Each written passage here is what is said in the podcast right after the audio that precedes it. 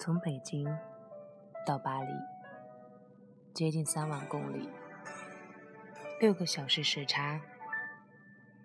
一个女孩子跑了这么远，只是为了一个微不足道的承诺。就算是这段感情已经不可避免的走向了尽头，她还是希望亲自画上一个圆满的终点，当面说分手，给曾经深爱过的姑娘最后一个微笑。堪称业界良心。世事无常，我们不得已而分开，可以尽情伤心，但却永远不必责怪。一生中最美好的时光短暂，人海茫茫，能够遇到你，和你发生一段故事，我已知足。谁的生命中没有一份刻骨铭心的遗憾呢？没有遗憾，将来靠什么回忆呢？就让我们在嫩的一掐一包水的年纪，傻呵呵的相遇，在分手的时候笑着挥手告别。就让那些被我们狠狠爱过的人，在回忆和遗憾里。永垂不朽吧。嗯，前几天收到一个叫做“通欧尼”的投稿，其实我考虑了很久，要不要自己录下这段文章再发出来。后来还是觉得，其实你仔细听他的声音，会有很特别的味道。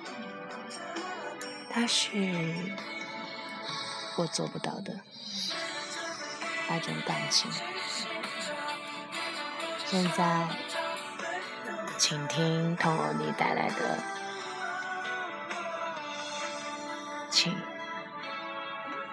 说分手。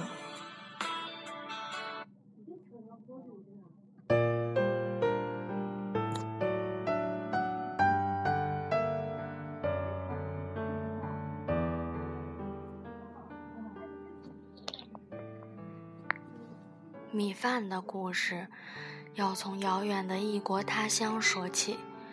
故事的开场发生在巴黎戴高乐机场。米饭扛着大包小包入境的时候，被一群法国的警察大呼小叫地按倒在地，扭成麻花押送到办公室里。法国警察们如临大敌，米饭一脸无辜，努力分辨着警察们在说些什么。桌子上摆着三个箱子，第一个箱子里整整一箱老干妈各种口味拌酱，第二个箱子里满满一箱子各种品牌卫生巾，第三个箱子里满满一箱子五颜六色的避孕套。米饭终于从法国警察浓重口音的英文里听懂了一个单词。意思是说，米饭涉嫌走私。米饭跳起来，手舞足蹈，抄起一瓶老干妈，用自己更加蹩脚的中国式英语努力回答：“For my own it。”左右手又各抄起一包卫生巾和一串避孕套，诚恳地重复：“For my own use。”法国警察们惊呆了，面面相觑。米饭想了半天。打开一包加长四幺零的卫生巾，脱下自己的鞋子塞进去，对着法国警察比划：“鞋垫儿有 no？” 警察茫然。米饭又扯开一个避孕套，打开，努力地套进自己的鞋子上，继续比划：“鞋套有 no？” 警察摇着头。米饭实在没办法，拿着卫生巾在自己的牛仔裤的裆部游走。说了最关键的一句话：“P no wet，尿不湿。”世界安静了。米饭终于被海关放行的时候，天已经快黑了。米饭拉着大包小包出了机场，直奔一个地址。米饭把一箱子避孕套交到一个留学生手里，留学生点了几张欧元给米饭，米饭接过来胡乱塞进口袋里。留学生看见米饭的其他箱子，问他：“还有什么货？也给我点儿。”米饭摇摇头，说：“这些我有很重要的用处。”米饭说完，转身走了。米饭长这么大，第一次出国，英语四级都没过，靠着汉语发音标注，发出带着浓重山东农村口音的英语，听起来特别违和。米饭找了一个街角，靠着墙，啃了一张随身带的煎饼，噎得要死，还没吃饭就被一个流浪汉驱赶，米饭跳起来跑了。米饭拉着大包小包，到了目的地，一家普通的咖啡馆，主人是个老太太。米饭觉得无比亲切，冲上去和老太太法式贴面，嘴里念叨着“艾玛本竹”。老太太惊讶地看着米饭，米饭报以傻笑。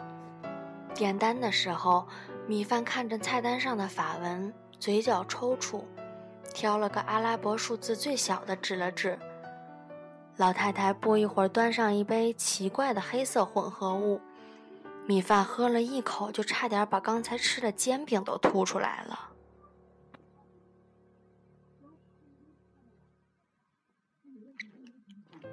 米饭很紧张，感觉自己的心跳就在嗓子眼儿，弄不好就要跳出来。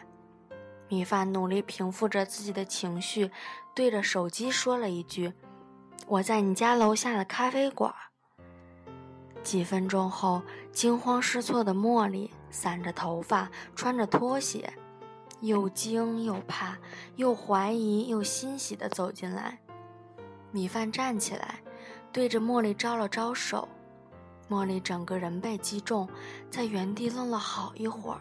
才慢慢的向着米饭走过来，四目相对，茉莉双眼通红，米饭脸上露出标志性的傻笑。此刻，距离米饭和茉莉分手四百天了，距离两个人上一次见面八百一十五天。尽管已经八百多天没有见面，米饭觉得茉莉还是一点儿都没有变。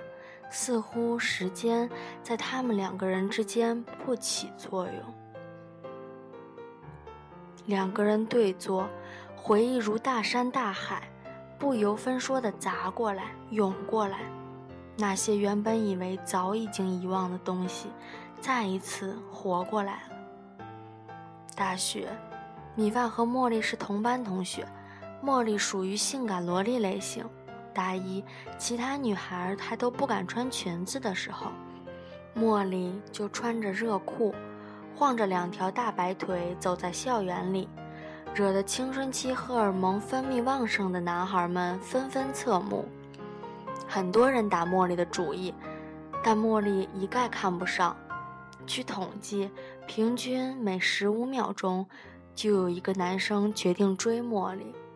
每两分钟就有一场群殴是因茉莉而起。茉莉甩着大白腿，挺着胸脯走在路上的时候，颇有点睥睨天下的女王风范。米饭却不以为然，认为茉莉是那种特别俗艳的女孩。茉莉的脸型瘦而长，本来是典型的美女脸，米饭却不买账，给茉莉取了一个外号。并积极地推而广之，“大驴脸”这个外号传到茉莉的耳朵里，茉莉觉得自己的世界观遭受了挑战。她长这么大，为了夸她漂亮，男人们费尽了心机，动用了一辈子学到的语文知识，但到米饭这里却成了大驴脸，忍不了了。米饭和室友打完了篮球，穿着一条运动裤衩，光着膀子往餐厅走。茉莉突然出现在米饭面前，拦住了他，几乎是指着米饭的鼻子质问：“你说谁是大驴脸？”米饭呆住，还没有反应过来。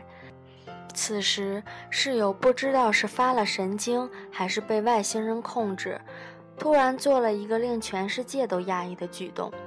室友以迅雷不及掩耳之势后退，伸手下蹲，把米饭的裤子扯到了腿弯。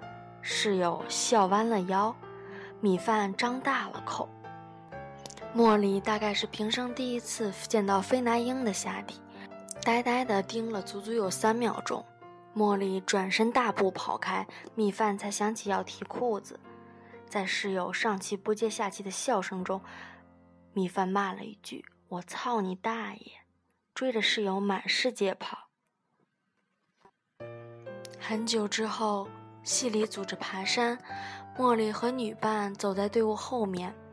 茉莉夹着腿到处找厕所，终于找到一个确保自己安全的角落，一头扎进去。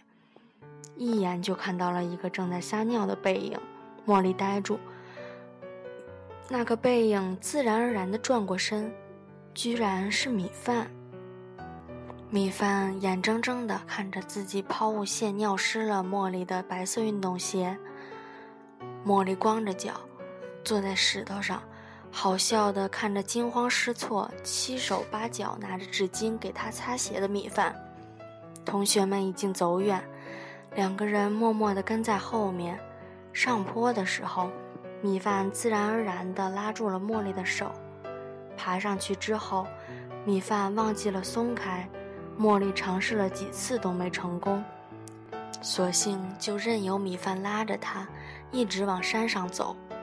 路上，两个人聊了很多，米饭甚至把自己左半边屁股上有一颗痣都告诉了茉莉。米饭讲笑话，茉莉笑得打跌，直到很久之后，米饭才想起来。当初第一次和茉莉牵手的时候，自己刚撒完尿没洗手。此后的日子里，茉莉常常约着米饭去自习室和图书馆。每一次，米饭都会买好一瓶酸奶，在食堂门口等着茉莉。远远地看着茉莉从女生宿舍迎着风走过来，米饭就觉得世界上每一块石头都能开出花来。两个人窝在食堂。茉莉吃一碗麻辣烫，米饭吃一份土豆牛肉盖浇饭。有时候，茉莉会被米饭逗笑，把饭粒喷到米饭的脸上。自习室里，两个人埋头读书，偶尔抬头看对方。米饭的笔总是不小心掉到地上，每次弯腰去捡笔的时候，米饭就能近距离的去看茉莉穿着热裤的大白腿。米饭忍不住感叹。你腿怎么那么白呀？滑溜吗？凉快吗？茉莉就笑，有本事你摸摸看呀！米饭不敢相信自己的耳朵，真的可以吗？米饭笑得更开心。如果你不怕死的话，茉莉说着取下自己的耳钉，对着米饭的胳膊。米饭还是没有忍住，慢慢把手凑近茉莉的大腿。直到手掌和大腿接触，茉莉的耳钉也没有扎到米饭手上。米饭第一次摸茉莉的大腿，从手掌到脑门，打了一个深入灵魂的寒颤。米饭和茉莉进展迅速，晚上下了自习，两个人就去操场上散步。茉莉主动牵了米饭的手，这一次，米饭的手汗激射而出。茉莉甚至怀疑自己刚才牵的到底是手还是其他器官。两个人第一次在操场上接吻的时候，米饭不得其法，鼻子总是撞在一起，直到茉莉按住了米饭的脸，才顺利的亲上去。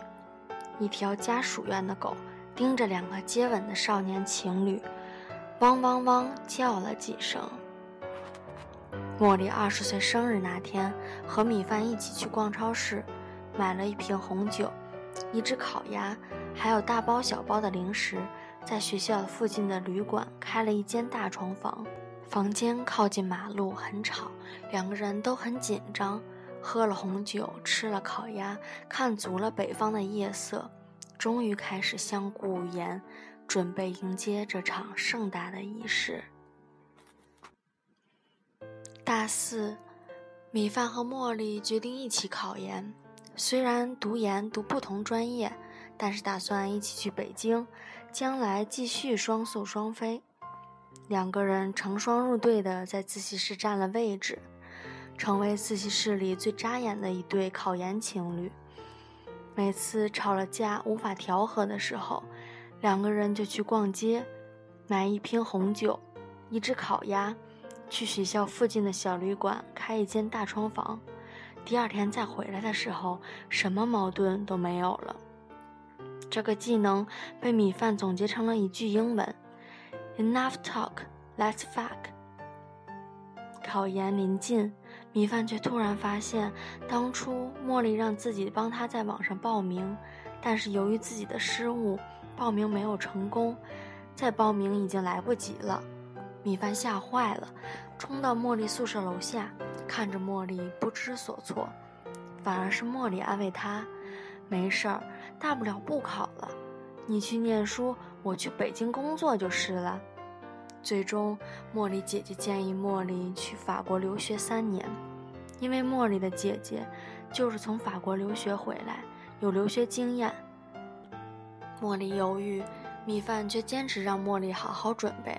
茉莉说：“我不想离开你。”米饭抱着她说：“反正就三年，我等你就是了。”米饭陪着茉莉一起复习雅思，递交材料，准备签证。在茉莉拿到录取通知的时候，米饭得知自己考研失利，但是好在拿到了一份北京公司的 offer。首都机场，米饭送茉莉离开，茉莉哭得情绪失控。米饭说：“我攒够了钱就去看你，等着我。”茉莉抽泣着：“我等着你。”茉莉去了法国，在学校附近租了一个民居，为了省钱住在阁楼上，房间狭小，仅仅能够栖身而已。米饭在北京的群租，房间不到十平米，开门就是床，出门就是厕所。米饭和茉莉隔着将近三万公里，六个小时的时差，只能靠着视频和电话诉说思念。茉莉恨不得把一切细节都说给米饭听。法国人都很懒，我叫个水管工都得等好几天。房东来收房租的时候，说了两句中文，一句是你好，一句是他妈的。我住的地方拐角就有咖啡馆，主人是个老太太，人很好，很喜欢我，叫艾玛。晚上，茉莉常常在视频里挑逗米饭，米饭笑茉莉残忍。茉莉吃不惯西餐，中国超市里的食材又很贵，茉莉就在视频里跟米饭抱怨，想吃老干妈拌饭，想疯了，这里也没有我爱用的 A B C，抓狂。米饭很心疼，答应着你等我，我一定亲自给你送去。茉莉又在电话里告诉米饭，法国鼓励男女同居，情侣租房子政府有一半的补贴，你快来看我。米饭看着每个月三千五百块的税前工资单，有些吃醋，又有些心酸。偷偷查了查机票，往返最少也要两三万，还不算在巴黎的开销。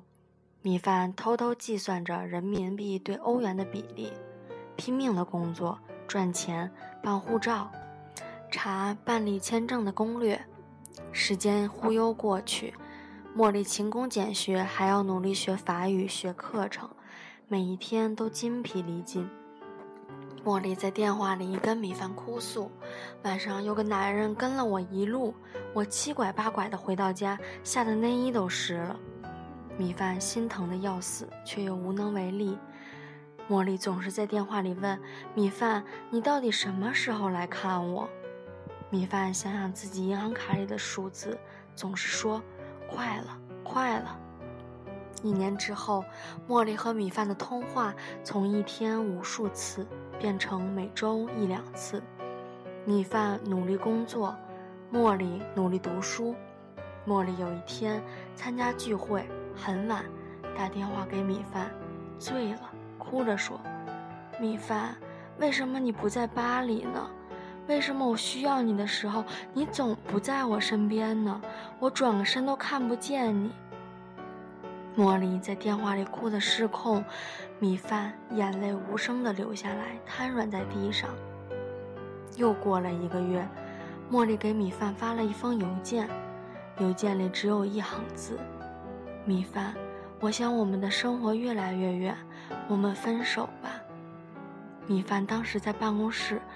埋头处理一大堆表格，邮件跳出来的时候，米饭点开看了一眼，随即嚎啕大哭。同事们都吓了一跳，纷纷看过来。米饭的哭声回荡在北京城的秋风里。当天晚上，米饭做了一个梦，梦到一群人，明明知道茉莉就在人群中，却无论如何也记不起她的样子。只能眼睁睁地看着一群人从自己眼前擦肩而过。米饭一个人在北京，往前看看不见前程，往后看看不见退路，第一次体会到什么叫做绝望。米饭第一次攒够了去巴黎的路费，签证却被拒。好朋友劝米饭：“算了，都这么长时间了，别去了，浪费钱干嘛？”米饭总是笑着说：“是。”但心里总想着，答应了茉莉的事情没做到，总觉得活得不开心。在茉莉离开八百多天之后，米饭终于拿到了签证，也攒够了钱，兑换成欧元足够这趟旅行。茉莉看着从天而降的米饭，眼泪刷刷的流下来。米饭原本以为自己这次来会生气，会质问，会埋怨，会哭泣。但是都没有，米饭就是笑着看着茉莉，茉莉看着米饭又哭又笑，在两个人的对望里，好像把什么都说完了。米饭把自己带的东西给茉莉看，一箱子老干妈给你老干妈拌饭，一箱子卫生巾是你最喜欢用的牌子，够你用一段时间的了，还有一箱子避孕套，我是给网上认识的一个留学生代购的，挣点路费。米饭说完，自己忍不住笑了。茉莉看着米饭，难过的捂着胸口，泣不成声。老太太挨骂走过来，递上了一大叠纸巾，看着茉莉，又看着米饭，转身离开。茉莉抽泣着：“你跑来这么远，就是为了给我送这些？”米饭笑了笑：“我是来跟你当面说分手的。”茉莉呆住。米饭笑得更纯真，分手这么大的事情，总要当面说吧。茉莉的眼泪再一次湿润了眼眶。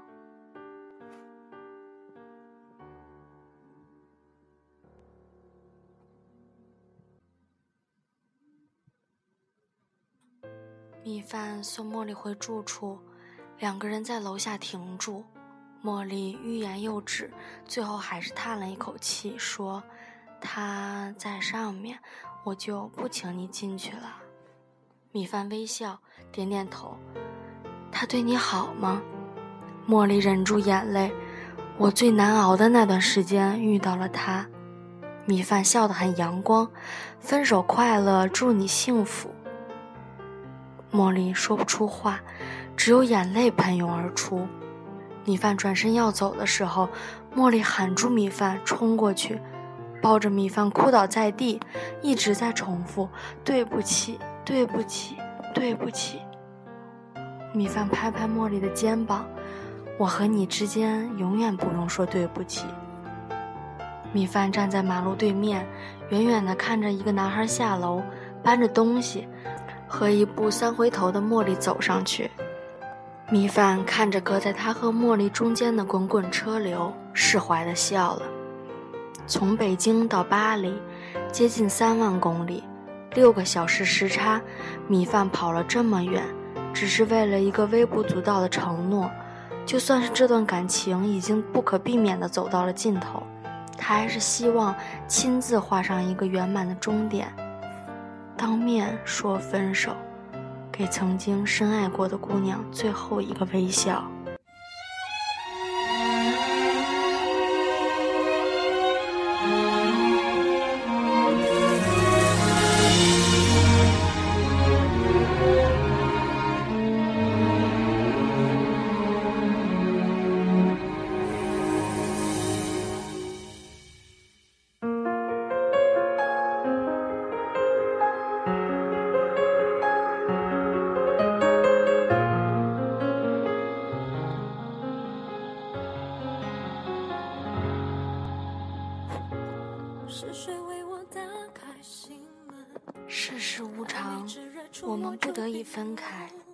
尽情伤心，但却永远不必责怪。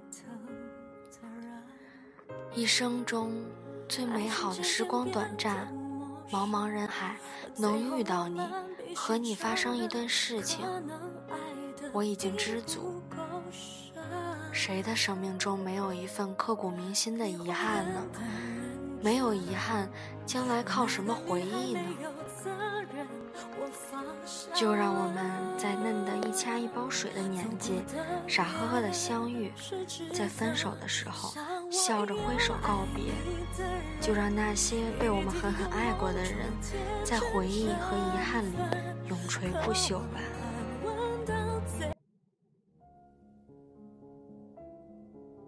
其实，嗯，我听到童偶里的来稿之后，感触挺深的。我挺喜欢他的声音，清脆。或许这段故事我结束的有点草率，嗯，可是我还是觉得这个故事也确实让我为之一颤。很谢谢童偶你的来稿。本次来稿呢，呃，是二十一号的。我考虑了很久啊，嗯，最近呢又收到很多呃新朋友的来稿，我会每个都认真听，然后嗯选出呃我喜欢的，然后把它发出来。希望大家踊跃投稿。